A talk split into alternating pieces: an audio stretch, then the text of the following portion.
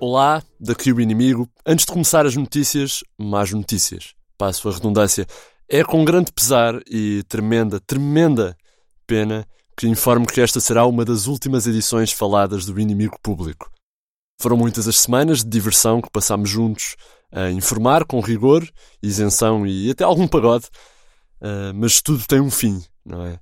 Uh, e nós também temos o nosso já que vamos ser todos convertidos em ósseo e poeira nuclear, porque ninguém ataca duas bases militares americanas e fica impune, pelo menos não com o Dr. Orangina no poder, especialmente quando estamos a falar dos iranianos, que só têm mísseis nucleares funcionais, e assim, uh, coisa pouca. Portanto, é só uma questão de tempo até isto acabar. Isto e qualquer outra coisa, na verdade. Tirando vá a edição impressa do nosso jornal. Essa, se calhar, não, é capaz de durar mais do que as baratas. Porque dura e dura. É um exemplo de, como se costuma dizer uh, quando há austeridade, resiliência, não é? que é aquela palavra que os políticos usam para dizer que estamos a amochar com as consequências e ainda sobrevivemos. Pronto. Até lá, vamos continuando. Numa semana em que os meios de comunicação foram criticados por ignorar casos de agressão em Bragança, isto depois do choque coletivo que foi saber que Bragança também tem notícias, nós não ignoramos o que realmente importa. São assim as notícias do único jornal que diz sempre verdade, o inimigo público. Esta semana, uma reportagem IP descobriu que o Dia de Reis uh, foi diferente, digamos, para os muitos empresários, banqueiros e políticos portugueses que andam há anos a louvar Isabel dos Santos, assim de Cleópatra para cima. A filha do antigo presidente de Angola mudou a sua residência para o Dubai, é verdade, e toda esta gente teve de se enfiar, portanto, no low cost para poder ir cantar as janeiras à empresária que construiu uma fortuna com um grande sacrifício pessoal e sem uma ajuda, por pequena que fosse, do seu pai. Lá fora, Pedro Sánchez, em Espanha, foi eleito chefe de governo em coligação com os esquerdistas do Unidas Podemos. Em reação, o neoliberal Mário Centeno decidiu de imediato construir um muro na fronteira com Espanha para separar o Portugal democrático e financeiramente equilibrado desta nova Espanha atolada em dívidas públicas. Fez bem, Centeno. O Ministro das Finanças já pediu então a Catarina Martins e Jerónimo de Sousa para irem passar umas férias a Loré del Mar. A ver se ficam lá, com o resto dos estudantes embriagados portugueses. Mais para o Oriente, o Irão atacou uma base nuclear norte-americana no Iraque, com mísseis sem causar vítimas, e Donald Trump escreveu no Twitter que está tudo bem, não é? E acrescentou que os mísseis não cumpriram a sua missão. Porquê?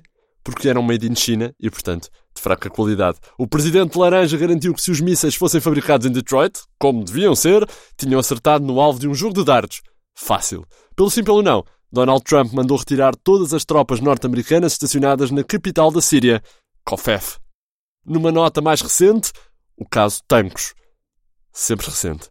Carlos Alexandre quer ouvir António Costa presencialmente para lhe perguntar o que dizem os seus olhos. O juiz do Tribunal Central de Instrução Criminal entrou em modo Daniel Oliveira, quer fazer uma entrevista ao Primeiro-Ministro, assim a puxar ao sentimento, e não aceita que Costa deponha por escrito no processo de Tancos, porque quer perguntar-lhe: António, o que dizem os seus olhos? como no programa da SIC. O objetivo principal é claro que o primeiro-ministro lacrimeja bom lacrimejar ao recordar a emotiva demissão do ministro Azeredo. Ora, sempre emocionante é o nosso inimigo público em papel, já nas bancas com o público, sempre às sextas-feiras, e na capa desta semana, uma notícia exclusiva do IP, Joacine quer todas as suas fotos tiradas por vencedores do World Press Photo. Joacine Catar Moreira proibiu o Estado de usar a sua foto no cartão de cidadão e ainda não autorizou a família a partilhar as fotografias da consoada depois de ter tentado censurar uma fotografia sua com outros deputados por achar que tinha ficado parecida com o Rui Tavares ou lá o que foi. Joacine decidiu que o seu afamado assessor passa a realizar as transmissões da TV Parlamento em que a deputada apareça e que Ferro Rodrigues terá de abrir os cordões à bolsa e contratar fotógrafos que tenham arrecadado o World Press Photo, o Pulitzer e o Globo de Ouro, os únicos capazes de fazer justiça à sua estatura política e de a apanharem de olhos abertos. Contactada pelo IP, Joacine lembrou apenas que eu ganhei as eleições sozinha, vão chatear o Camões.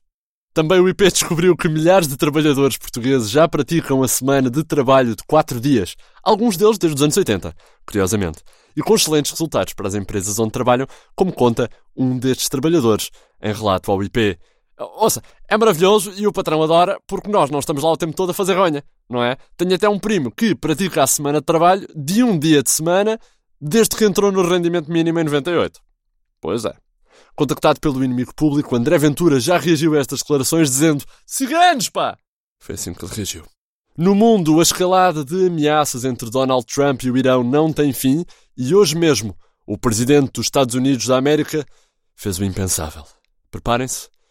Donald Trump avisou que vai mandar sequestrar Carlos Queiroz na Colômbia e devolvê-lo à seleção do Irão. Eu sei, choque. Algo que foi entendido no mundo diplomático como uma autêntica declaração de guerra. E não é para menos. Não é para menos.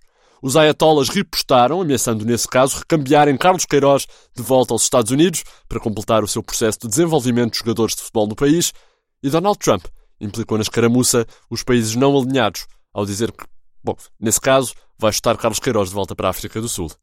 Entretanto, Carlos Queiroz, este peão de guerra, já reagiu, comparando o Cristiano Ronaldo ao Donald Trump e o Messi ao antigo presidente Kennedy. Ele lá há de saber-se. Um gajo que põe o pé para jogar a trinco pode fazer qualquer coisa, não é?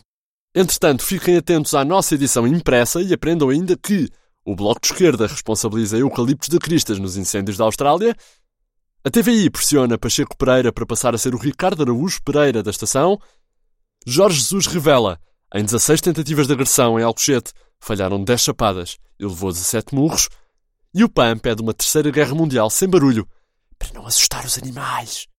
Já sabem, estas e outras notícias podem sempre encontrá-las em inimigo.público.pt, o nosso site oficial, com notícias frescas de Mário Botequilha, Vitória Elias, João Henrique Alexandre Parreira, e ainda com alguma ressaca do ano novo, a sonoridade soberba pela senhora sensacional do som, Eva Esteves. André Dias despede-se com amizade. Até para a semana.